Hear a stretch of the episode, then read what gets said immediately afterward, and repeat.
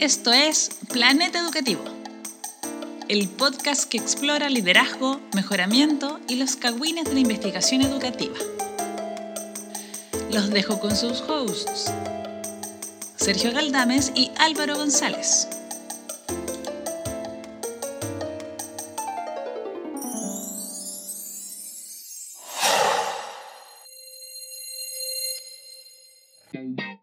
Bienvenidos y bienvenidas a Planeta Educativo. Soy Álvaro González desde Santiago en esta ocasión, en la Universidad Católica Silva Enríquez, directamente desde el centro de Santiago para ustedes. Y eh, esta semana vamos a hacer un ejercicio de recuperación de algunos de los capítulos perdidos de Planeta Educativo. Si alguno de ustedes ha ido hasta el final, final, final de la página en Spotify o en otras eh, plataformas de podcast, se darán cuenta que los capítulos de Planeta Educativo comienzan eh, desde el número 11.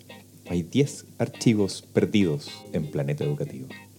Entonces vamos a iniciar un proceso de recuperación de estos, de estos capítulos y vamos a comenzar por uno que eh, ha sido eh, insistentemente solicitado por uno de los nuestros más antiguos, leales eh, e hinchadores fans, el buen Mauricio Pino. porque este capítulo, originalmente el número 8 de la serie, fue su primera aparición en el podcast. Aquí ustedes van a poder conocer la historia de origen de Mauro, sus distintos intereses, y cómo fue desarrollando su trabajo en investigación en educación hasta el día de hoy en que eh, es uno de los más importantes eh, expertos en el tema de trabajo en red y colaboración eh, en el sistema escolar chileno y también en Latinoamérica. es un influyente global, nuestro querido Mauricio. Así que ahora los dejo con la primera entrega de los archivos perdidos de Planeta Educativo, eh, la historia de origen de Mauro.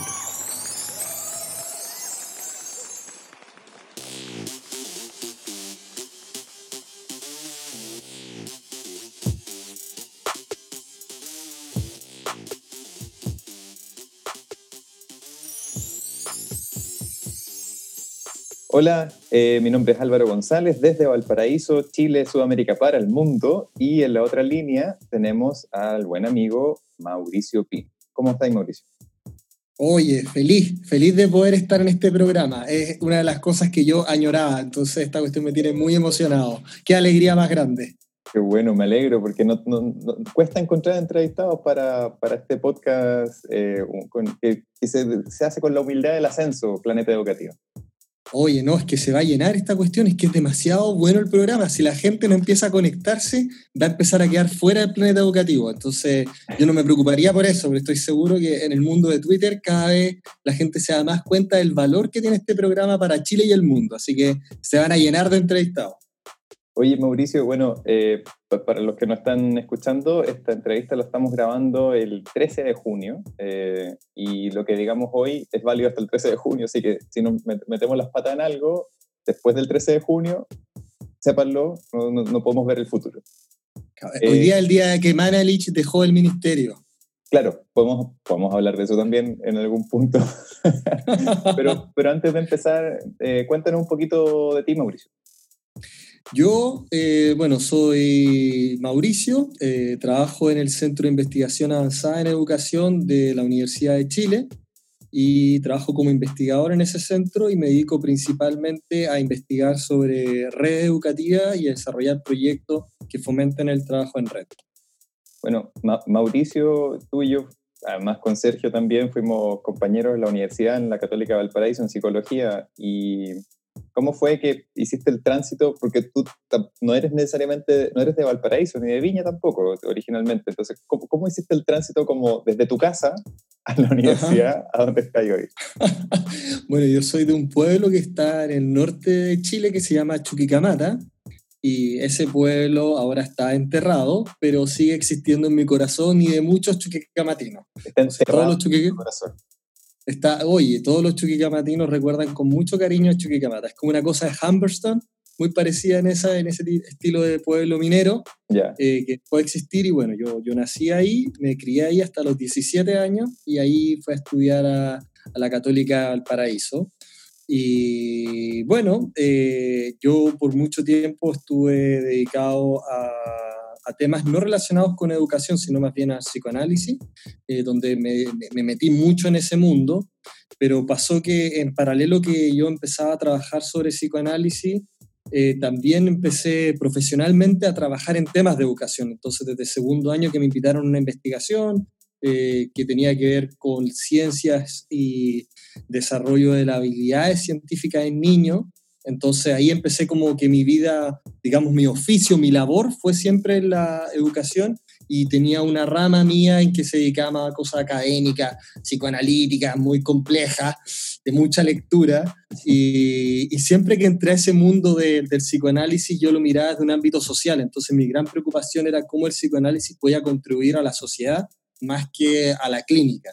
Entonces tenía como un interés que iba más allá del espacio íntimo entre paciente y psicólogo y pensaba en qué medida este marco teórico puede ayudarnos a transformar la sociedad.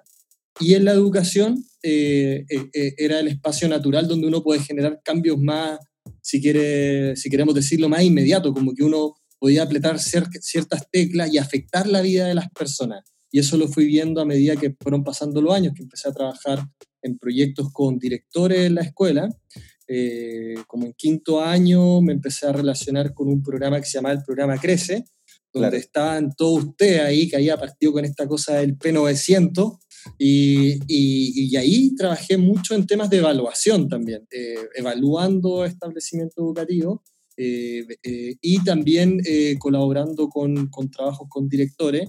Y a medida que eso empezó a avanzar, me fui dando cuenta de que la educación era un espacio también en que me sentía naturalmente cómodo. Siempre me ha encantado hacer clases, eso es lo que me mueve. Lo que yo, que, me, que, yo amo es hacer clases. Si, si digo, hoy me voy a dedicar a hacer puras clases, yo sería la persona más feliz del mundo. Y, y, valoro mucho a los profesores que hacen clases, esa cuestión me emociona, algo que yo valoro demasiado, es muy, muy preciado para mí. Entonces dije, oye, acá hay como algo que empieza como a desarrollarse en mí, donde estoy afectando a personas que afectan a otras personas y no es solamente como yo pensando y reflexionando sobre el mundo, sino que tratando de cambiar el mundo. Y en la educación veía que eso era como algo más tangible. Y, salió la oportunidad de, bueno, de, estudiar un magíster, ahí estudié un magíster en etnopsicología, nuevamente por este afán de acercarme a la sociedad desde la psicología, y después eh, estaba el tema de las becas Chile y estaban todos en la onda, oye, hay que postular a becas Chile, hay que postular a becas Chile. Y yo dije, bueno, si hay que postular a becas Chile, postulemos a becas Chile, o si hay que postular a becas Chile. Y afortunadamente después de un fracaso que tuve, porque la primera postulación que hice yo no la mandé a tiempo, se pasó ese último segundo en que tenéis que mandar a apretar enter y terminé la postulación como en último momento, hubo un problema administrativo, voy a llamarlo. No. Y, y, de esa situación fracasada en mi vida aprendí mucho y, parte de ese aprendizaje fue organizarme mucho mejor para el futuro y eso me permitió, eh, bueno, postular en una segunda ocasión y ahí eh, me fue bien y fui a hacerme doctorado en política educativa a la Universidad de Illinois con Cameron McCarthy. Y con Cameron McCarthy porque él también tenía esta onda de poder vincular como un mundo académico, filosófico, político, pero al mismo tiempo eh, con la práctica. Él también estudiaba también como temas relacionados con, con visual arts y, una serie de cosas que eran súper atractivas para mí y siempre me, me, ha interesado como tratar de mezclar esos mundos para generar sí cambios en la vida de las personas. Y después del doctorado, mientras volví a Chile después del doctorado, y llegando a Chile, eh, justo salió la oportunidad que estaban creándose los centros de liderazgo. Yo cuando llegué a Chile eh, estaba, bueno, bueno, ¿qué voy a hacer? Estaba terminando mi tesis de doctorado, eh, que era sobre el derecho a la educación y comunidades de apoderados que peleaban por el derecho a la educación. Entonces, un análisis muy teórico de lo que era el derecho a la educación en la constitución de Chile desde el, 33 en adelante, y al mismo tiempo lo mezclé con estudios de casos. Nuevamente ahí como que se ve esta, esta cosa mía de mixed method, de vincular como cosas muy teóricas, profundas, pero con la vida de las personas. Y eh, mientras estaba terminando la tesis de doctorado, me entero que empiezan a, salir estos centros de liderazgo y en eso, eh, en el centro había un área que era de redes, de generar redes entre escuelas. Y yo estaba justamente analizando redes de escuelas, pero porque tenían como una vinculación política, que políticamente se vinculaban en red para cambiar eh, su realidad cotidiana reabriendo escuelas públicas que habían sido cerradas eh, por un alcalde, una cuestión unilateral súper dolorosa para la comunidad, y ellos se organizaron en red. Entonces yo venía con, oye, esta cuestión de las redes parece que puede ser bien valiosa, y ahí como que me, interesó mucho esa línea de trabajo, y justamente era la que necesitaba persona, yo era la, una persona, y tú eres la otra persona maravillosa de liderazgo sistémico, que tuve mucha suerte en encontrarte ahí, y, dije, oye, esto, esta, gente me acepta en este lugar, y yo, oye, upa chalupa, y me empecé a meter eh, con toda la cabeza en el tema de redes. Sí, bueno, ahí fue, ahí fue donde nos encontramos después de una vuelta súper larga, porque como, como decías tú, estuvimos trabajando juntos, o sea, estuvimos estudiando juntos y los primeros trabajos relacionados con educación coincidimos en varios proyectos, eh, en varios estudios y qué sé yo. Eh, después en el, en el Crece y, y, todo eso, pero cuando, cuando se hace este, este quiebre como con Becas Chile, este grupo que éramos varias personas, no, nos distribuimos por distintas partes del mundo. Fue, fue bien, bien interesante que como que ese, ese grupito de esa generación tuvimos la, la fortuna de, de ser eh, persistente, pero yo también fallé en la primera postulación. Tuve que, la eh. segunda salió. Y, pero fuimos persistentes, algunos se las ganaron la primera, otros tuvimos que eh, demorar un poquito más, pero nos dimos una vuelta súper larga y nos volvimos a encontrar el, hace cuatro años ya, el 2016, en el centro de liderazgo y ahí también era nuevo, un tema nuevo para, para los dos, creo yo, ¿no? Este tema de, de liderazgo sistémico y trabajo en red, una cosa que también es como muy, es como muy extraña en nuestro sistema, ¿no? Eh, eh, ¿Cómo, ¿Cómo lo ves tú? Mira, eh, lo veo muy parecido a ti. Fue como eh, el segundo doctorado que hicimos en el fondo, porque nos pusimos a leer mucho. O sea, fue como, oye, llegamos a este tema de redes, pero ¿qué son las redes? ¿Cómo hay que acompañarlas? Y yo recuerdo esta sensación de esas primeras reuniones que tuvimos apenas eh, volvimos, empezamos esta cuestión de pensar en las redes. Y, y esta sensación de, oye, no tener del todo claridad de qué eran, cómo tenían que ser y por qué tenían que ser así. Y recuerdo que tempranamente, eh, como que, eh, bueno, Luis, que era el jefe del área en ese lugar, claro, Luis, decía, Luis Ahumada eh, era, nominalmente, Luis Ahumada era el jefe del equipo y tú y yo, Mauricio, éramos los coordinadores del equipo. Los coordinadores. en realidad nos sentamos los tres a la mesa y fue como, oye, ¿alguien sabe algo de esto? Es como, no. Yo pensé, yo pensé que ustedes dos sabían mucho de este tema. Yo pensaba eso, yo decía, oye, estos son los tipos de liderazgo, ¿cachai? Y yo como que estaba más en el tema de política educativa. Entonces me, pensaba, dije, oye, esta cuestión tengo que aprender mucho porque ellos ya estaban como más arriba de la pelota, estaban hablando de libros y que no sé qué. Entonces recuerdo como una reunión que tuvimos un jueves y fue como que Luis recomendó, dijo, oh, hay un libro que se llama, eh, que fue el de Chapman, ¿te acordáis? El de Chris Chapman, el de Leading Networks. De Leading Networks. Dijo, oye, mira, acá parece que hay un libro. Y dije, oye, tengo que ponerme al tiro arriba de la pelota para poder seguir la conversa. Y fue como el jueves y el viernes, me, el viernes me llevé el libro, lo empecé a leer y todo el fin de semana estuve leyendo el libro. Me lo leí de inicio a final para llegar el lunes preparado para la reunión. y ahí fue como, oye, acá he aprendido realmente lo que son las redes y oh, es un mundo maravilloso y súper complejo y, muy distinto quizá a lo que uno intuitivamente pensaba como redes, que teníamos como, como este rollo como, bueno, que era como aprendizaje lateral y una otras cosas más, pero en ese libro había muchas pistas que escrito por Chapman y, y, no, y Hatfield, que, que parece que él... No, pero al revés, era, y todo, siempre nos decíamos... Hatfield y Chapman. decíamos el libro de Chapman y era Mark Hatfield y Chris Chapman como segundo. Ah, algo, algo pasó, algo pasó algo pasa, no se olvidaba del primer autor, pero, pero estaba ahí y Hatfield también tenía un rollo, tiene un rollo muy interesante también con, con las políticas educativas y las redes, como que él, él, él, tiene, tiene otros papers sobre ese tema que yo por ahí me he pillado y, y, eso también se ve en el libro, entonces, no, fue súper agradable empezar a aprender eso y empezar ese segundo doctorado sobre la marcha. No, y, y creo que los tres, en realidad, como para, los tres era un tema súper nuevo, el tema, lo, de colaboración y trabajo en red, em, pero, pero además el, el, ambiente o el contexto en el que estaba empezando esto también. O sea, en esa época el ministerio estaba tratando como de darle fuerza a la estrategia de trabajo en red, pero, pero muy como un ministerio lo haría, o muy como determinando muchas cosas y qué sé yo. Y, y el 2016 también, bueno, para, los que no nos, los que no escuchan que no son chilenos, pero probablemente la mayoría de los chilenos lo, lo recuerda, fue una época 2016, 2017 y creo que 18 también, como de mucha reforma, de mucha discusión política, mucho cambio. Y, y entonces también nosotros estábamos como un poco como, como surfeando la ola de eso, ¿no? Y, y pero, eh, ¿cómo, cómo, cómo dirías tú que hemos avanzado como desde ese, desde ese año, 2016, como al, bueno, al día de hoy, con pandemia y toda la cuestión, pero al día de hoy respecto de, ese tema? Oye, buena pregunta, porque lo, lo, pienso como que cuando, cuando dice esto recuerdo que, que, en ese momento estábamos pensando, se viene la nueva educación pública, se viene una nueva educación para el país y como toda esta apuesta de decir, vamos a cambiar las cosas, y las redes van a ser súper importantes en este cambio.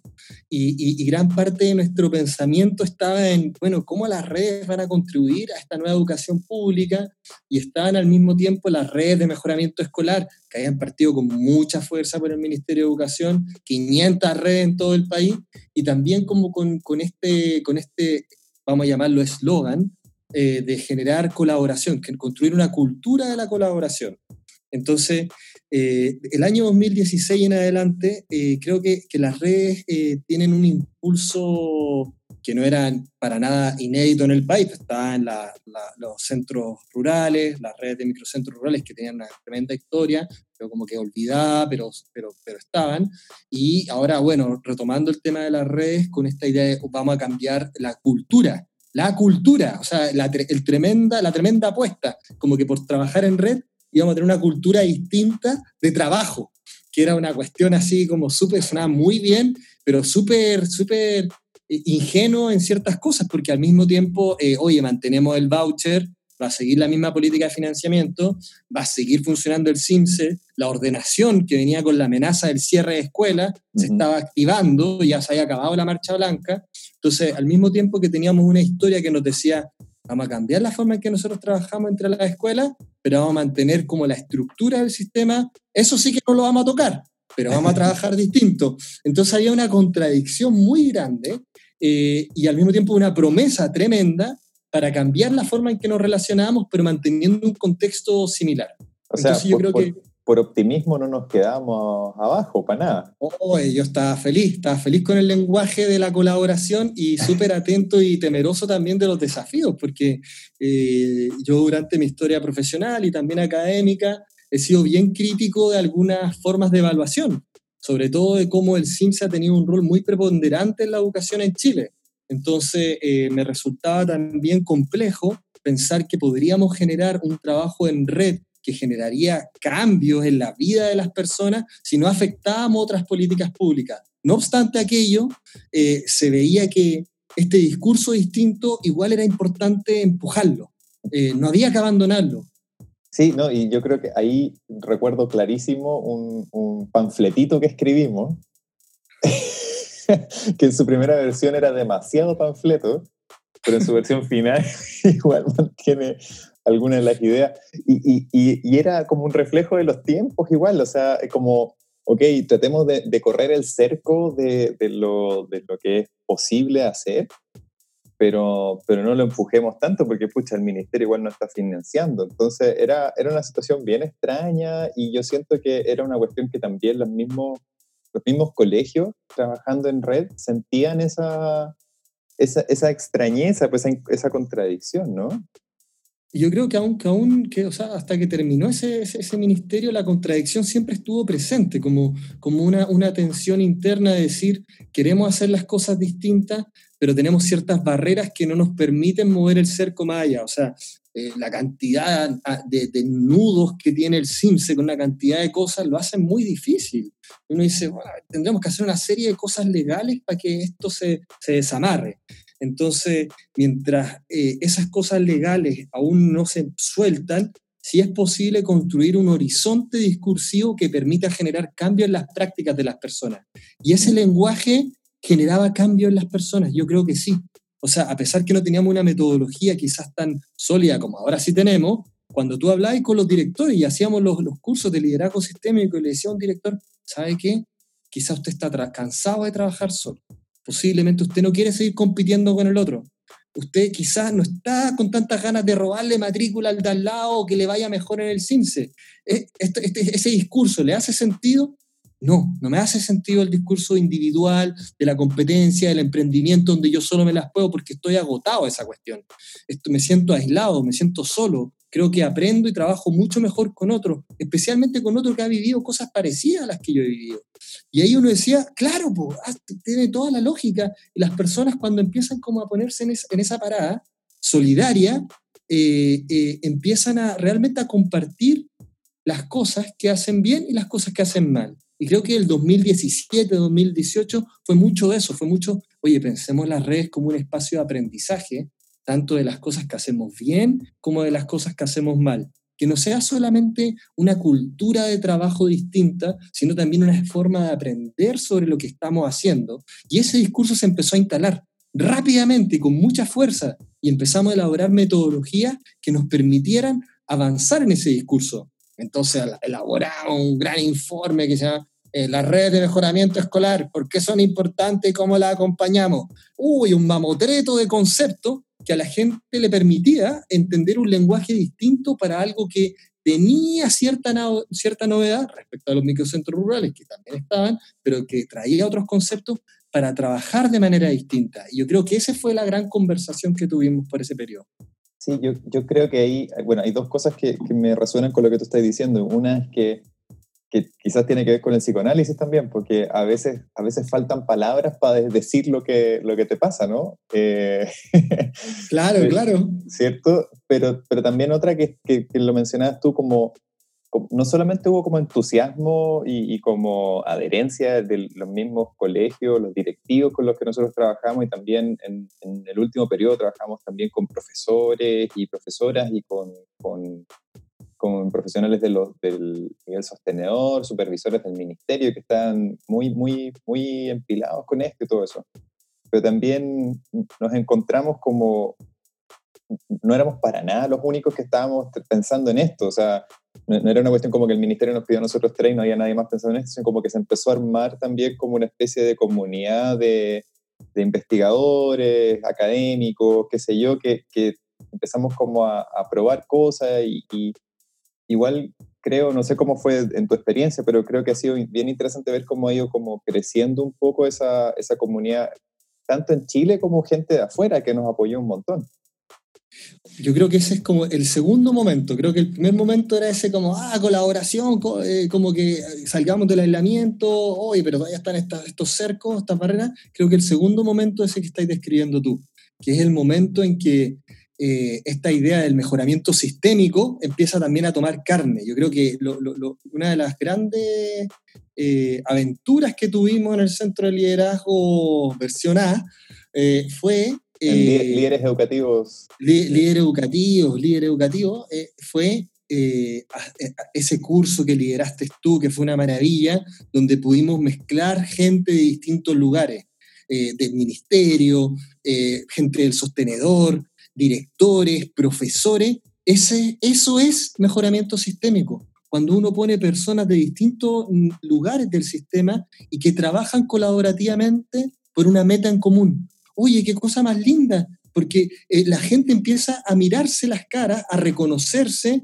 y, quizá un poco menos a, echar, dejar de echarle la culpa al otro como la responsabilidad y empezar a decir, oye, ¿cómo empezamos a trabajar juntos? Bueno, para trabajar juntos tenéis que reconocerme, tenéis que verme realmente en mi pega y, y, también en eso reconocer quizás qué cosas faltan que tú hagas para que nuestro trabajo en conjunto sea mejor. ¿Y por qué tiene que ser mejor? Porque somos estamos todos juntos, somos todos responsables de lo que está pasando en el sistema educativo. Entonces yo creo que en ese curso eh, la idea del mejoramiento sistémico empezó a tomar más carne.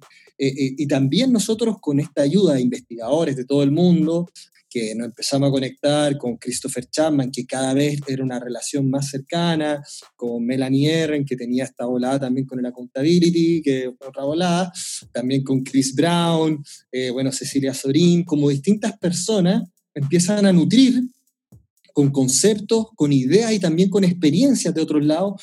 Eh, nos mandamos esa aventura, ese viaje que fue un viaje a Escocia, donde eh, fuimos con otras personas del, del CIAE, con, con Nicole también, a conocer cómo eran las escuelas, cómo ellos trabajaban en redes, y aquí se veía que era muy importante generar esta distinta conexión entre los distintos niveles del sistema para que este problema en común no fuera solamente un tema de los directores trabajando juntos, compartiendo cosas, sino realmente generando conocimientos compartidos entre niveles, los distintos niveles del sistema. Y ahí uno podía engrajar, la red.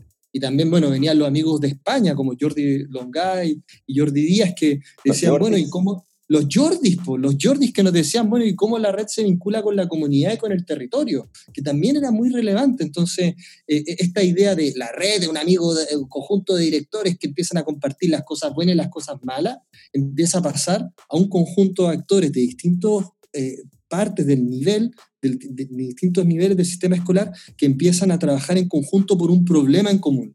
Entonces, ¿cómo de distintos niveles aportamos para transformar ese problema? Y ahí yo veo que empieza a surgir una segunda etapa, una segunda etapa en que empezamos a pensar las redes de una manera mm, distinta a como la pensábamos antes.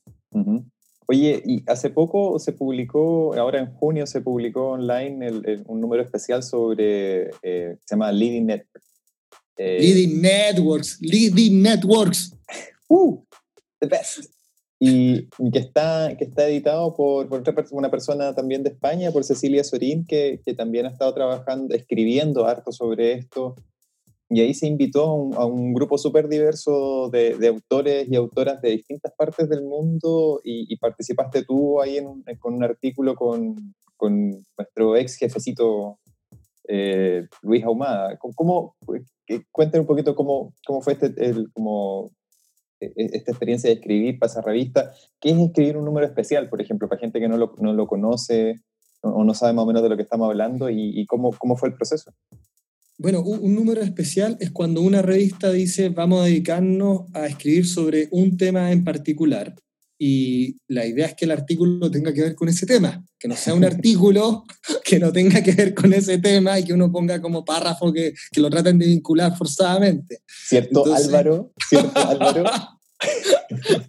Entonces, el artículo tenía un poco de, de, cómo generar capacidades para poder liderar las redes. Ahí estábamos pensando el artículo y habían otros artículos más de, otras personas del mundo que estaban escribiendo eh, sobre el mismo tema. Por ejemplo, la, Cecilia con, con, Alma Harris y eh, una autora más. Michelle Jones.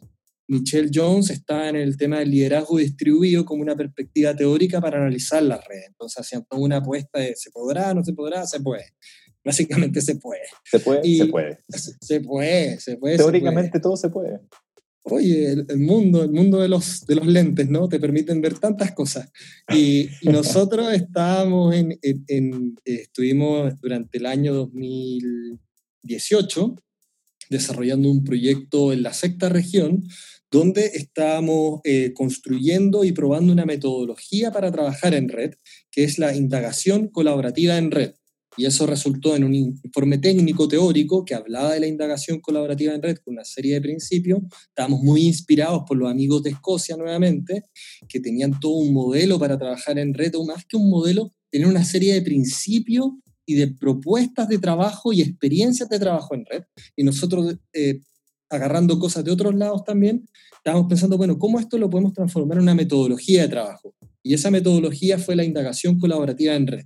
Y la, la, construimos, la, la, probamos y la probamos durante un año y de esa metodología y de este artículo en particular, eh, donde identificamos tres grandes fases, construimos un ciclo de indagación colaborativa en red, el primero era desafíos comunes, el segundo acción e investigación y el tercero monitoreo y reflexión sobre aquello que se empieza a implementar entre un conjunto de actores sobre un problema en particular.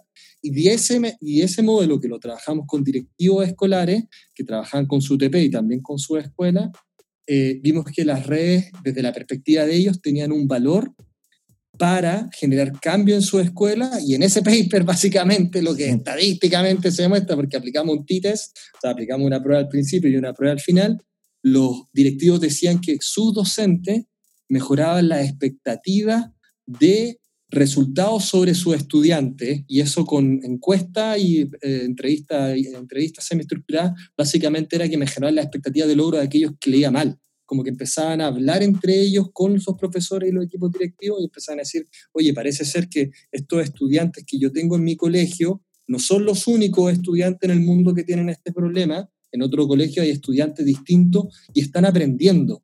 Y, yo puedo mover la experiencia de un lugar a otro y pensar distinto sobre mi estudiante y tener conversaciones diferentes con mis profesores. Y eso ellos lo valoraban mucho. Y además aprendieron a fortalecer sus capacidades de indagación. Un problema que teníamos en esta comuna, de la sexta región, era que estos directivos estaban habituados a que les dijeran lo que tenían que hacer y cómo hacerlo. Entonces era súper vertical todo. Les decían, bueno, tenemos este proyecto, tenemos esta ATE que hemos contratado para toda la comuna y ustedes tienen que hacerlo. Y el proyecto de indagación colaborativa en red lo que tiene es conectarse con las necesidades y los desafíos que los propios actores identifican. Eso es muy importante de la indagación colaborativa en red, es que, oye, tú tienes un problema, esto te va a ayudar, es una metodología para resolverlo con otros. Y eso ellos también lo valoraban tremendamente, era como decir, se valoran mis conocimientos profesionales y me dan una forma de trabajar en torno a ellos para avanzar. Oye, y yo creo que eso es pero fundamental, fundamentalísimo hoy en día con el tema de la pandemia, porque eh, si nos, ponemos como en los zapatos de, de, esos directores o de esos, de esos profesores, profesoras, eh, muchos están tratando de ver qué funciona para poder mantener el contacto con sus estudiantes, poder como seguir de alguna manera apoyándolos eh, tanto pedagógicamente, pero también en otros ámbitos, también en el ámbito emocional o de bienestar. Y ¿Cómo, ¿Cómo, lo ves tú? ¿Cómo ves, ¿Cómo ves la situación actual respecto de, de lo que puede o no contribuir este, esta colaboración en red? Yo creo que las redes ahora son más valiosas que nunca. O sea, siempre han sido valiosas, pero ahora realmente que son importantes. Un lado de las redes está en poder conectarse con otras personas. Nosotros estamos en un momento de distanciamiento físico y de mucha necesidad de conexión social, de conectarnos con otros es muy difícil trabajar solo y avanzar solo, porque son múltiples los desafíos. Y las redes, algo que tienen y que está recontra demostrado, es que genera capital social. Tú te conectáis con otras personas, tanto para abordar temas que hoy me afecta personalmente como profesionalmente. Las redes son súper buenas para eso y toda la literatura en redes sigue corroborando eso. Y ahora las personas quieren conectarse con otros porque los desafíos son demasiado grandes, una ola gigante que tú veis y tú decís, oye, aquí me voy a ahogar. Pero oye, si vamos juntos y nos abrazamos, quizás va a pasar la ola y vamos a seguir adelante, ¿no? Nadie se va a hundir, nadie va a quedarse solo. Y vemos cómo eso está en múltiples contextos, o sea, la gente ya se está conectando eh, en redes formales e informales para apoyarse mutuamente a resolver problemas de la pandemia. Eh, eh, en, en, proyectos concretos, en un proyecto que tenemos con una comuna en la región metropolitana, eh, ya hemos tenido reuniones con los coordinadores de red, que son directores, jefes de UTP, con personas del sostenedor y también eh, eh, con algunos miembros de los equipos directivos, tipo jefe de UTP, que han estado también ahí. Y, y ya ven un valor tremendo a conectarse en red en distintos ámbitos. Las redes son un espacio de contención emocional, de, que, muchos directores han tenido que contener a otros y en esto eh, comparten formas de contener a otros, son también un espacio para compartir estrategias y qué cosas están haciendo y qué cosas le han funcionado o no tan bien. Y también son un espacio para repensar en conjunto una transformación de lo que significa liderar en un contexto de crisis. Eh, recuerdo eh, vívidamente como una jefa UTP nos decía que ella sentía que en esta pandemia cambiaba la manera en que ella entendía su liderazgo eh, cómo, y cómo hay que liderar. Y eso que decía ella también hace poco en un webinario sobre cuidar a otros, también se hablaba de lo mismo. Una, una, una, una sostenedora contaba que la manera que ellos lideran se veía modificado por esta situación crítica que estaban viviendo, porque implica mucho en potenciar la autonomía del otro para darle la seguridad de avanzar, más que decirle al otro lo que tiene que hacer. Entonces, parece que Azorín, Alma Harris y Jones tenían razón. El liderazgo distribuido parece ser súper relevante en las redes. O sea, generar capacidad en el otro no solamente tiene un valor práctico, en que la otra persona va a hacer la pega, sino que tiene un valor emocional, irrelevante, profesional, en que uno dice, soy capaz, oye, apóyame para hacer lo que estoy haciendo, porque, porque realmente estoy perdido, no sé lo que estoy haciendo. Y si otra persona te dice, tranquilo, oye, oye, qué buena idea, no sabía que eso que estaba haciendo estaba dando resultados, conversémoslo, oye, ¿sabes que sí está funcionando? Tienes que seguir para adelante con eso. No, no, no, no, dejes de estar, continúa con eso y continúa autónomamente en eso, eh, genera eh, que las personas se sientan más capaces para, para ir resolviendo los problemas. Entonces, veo que las redes ahora son, son muy relevantes y, y naturalmente se están reestructurando. Incluso yo he estado muy conectado, bueno, contigo, con otras personas online, en trabajo en que nos conectamos, pero la manera en que estamos trabajando ahora eh, y de conectarnos con también con personas del mundo, o sea, muchas personas ahora, oye, hagamos un research lab de no sé qué, conectemos con no sé qué, como que la gente se quiere conectar y, y, y las redes, eh, eh, la metodología que hemos estado trabajando en redes permite facilitar esa conexión para avanzar en problemas educativos. Sí, yo creo que igual ahí hay un, riesgo, no sé qué pensáis tú de esto, pero como de, en particularmente en el contexto que estamos hoy en día, como de tener como una, como una sobrecarga de webinarios y de reuniones y cosas, y eh, quizás las redes también puedan terminar como, la gente se puede terminar saturando de redes, en algún momento también lo conversábamos antes de la pandemia, lo conversábamos también con, con colegas de otras universidades en Chile, gente que trabajaba en el otro centro de liderazgo, qué sé yo, que era, no sé, pues Francisca, Sandra, otra gente, ¿no? Y que también investigaron y trabajaron con nosotros en estos temas y de repente tú veías que se cruzaban, que la red de no sé, que una misma persona participaba en mucho espacio y qué sé yo, ¿cómo, no sé, pues, ¿cómo ves tú ese riesgo de, de tal vez sobresaturarse de redes? lo, lo, creo que tienes razón, es un riesgo y, y, y, puede perjudicar a la escuela. Eh, también eh, recuerdo haberlo conversado con un investigador que está en Inglaterra que nos contaba, oye, es súper choro el tema de redes, pero te cuento, tengo un director que está en ocho redes, entonces realmente está en alguna red, está en alguna de ellas o, o, su nombre está en la camarita. O sea, ¿qué, qué, qué, qué está haciendo?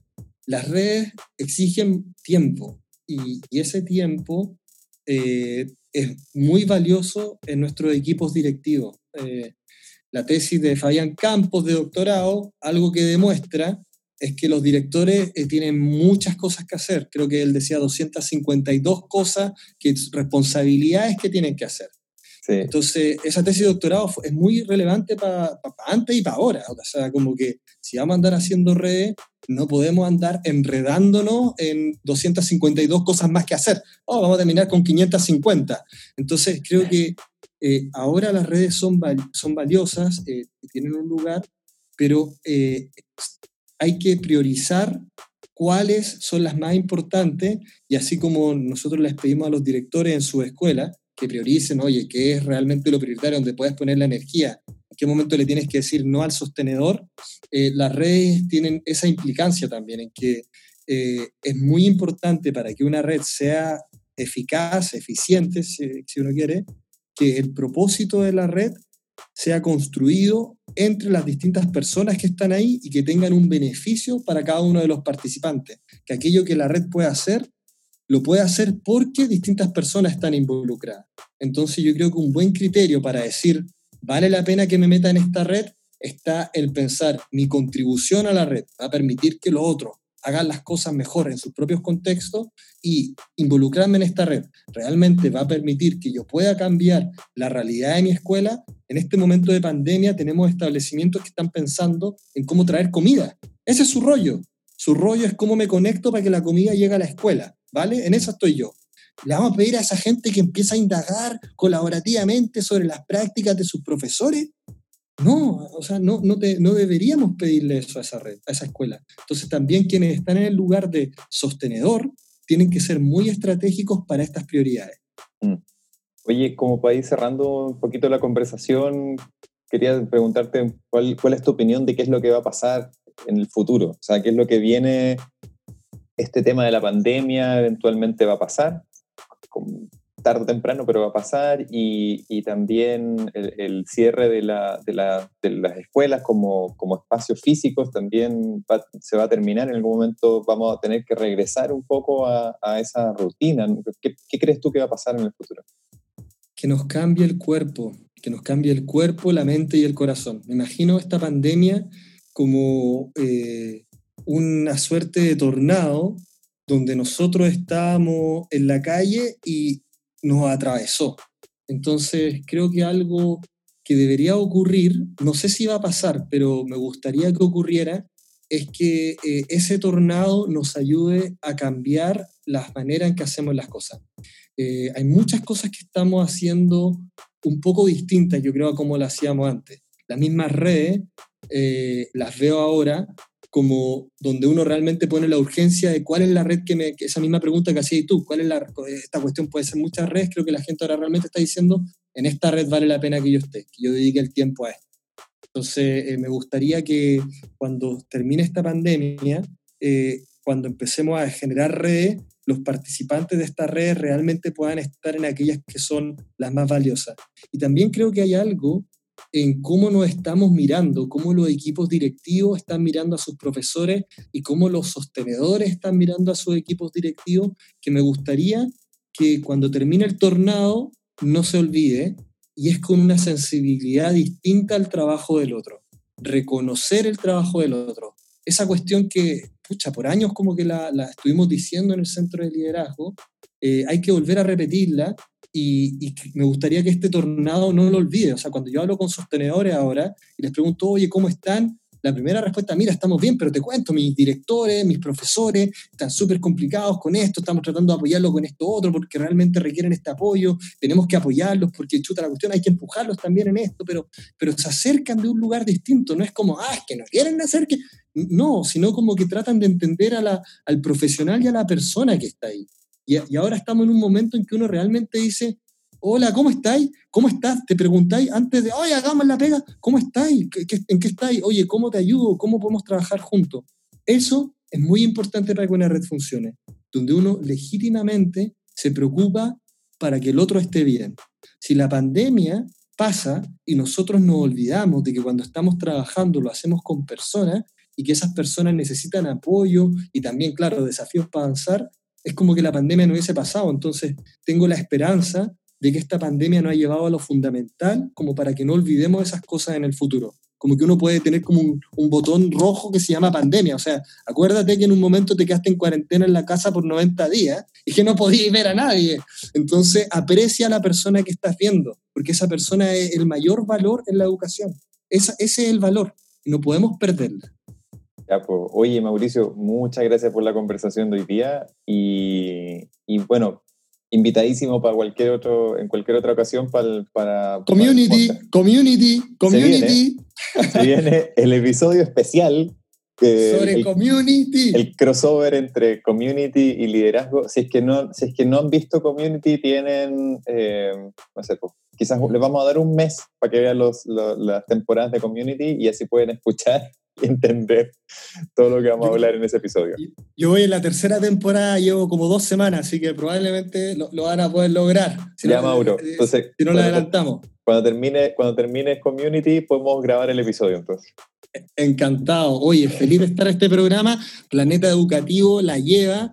Eh, yo creo que la cantidad de personas que va a querer estar acá va a ser demasiada, así que con dos grandes cabezas como Sergio Galdame y Álvaro González, eh, oigan, por favor, si, quiere estar en lo que está ocurriendo en educación hoy, siglo XXI siglo XXII, tiene que conectarse al planeta educativo. El, diámetro de, nuestros, de nuestras cabezas tiene, tiene alto impacto en las redes sociales, aparentemente. y, y, especialmente, según me informaba Sergio, el productor, el productor estrella de este, de este podcast, la estamos rompiendo en Oman. Eh, qué mejor lugar. Vamos, Oman, vamos, Oman, sigan conectándose. Los beduinos son, nuestro, son, son nuestros fans. Oye, es el target. sí. Bueno, eh, beduinos y académicos y, gente que trabaja en educación. Oye, muchas gracias. Maravilloso. No, muchas gracias a ustedes. Feliz de haber estado acá. Tenía muchas ganas de haber estado aquí. Gracias. Viste que los sueños se hacen realidad. Uf. ya, dejémoslo hasta aquí. Dejémoslo hasta aquí. Adiós. Adiós. Planeta Educativo es producido por Felipe Bravo. La música es creación de Francisco González. Apoyo ocasional de Paulina Bravo y Jimena Galdames. Puedes acceder gratuitamente a más de un centenar de episodios y materiales complementarios en www.planeteducativo.cl. Escríbenos a planeteducativopodcast.gmail.com.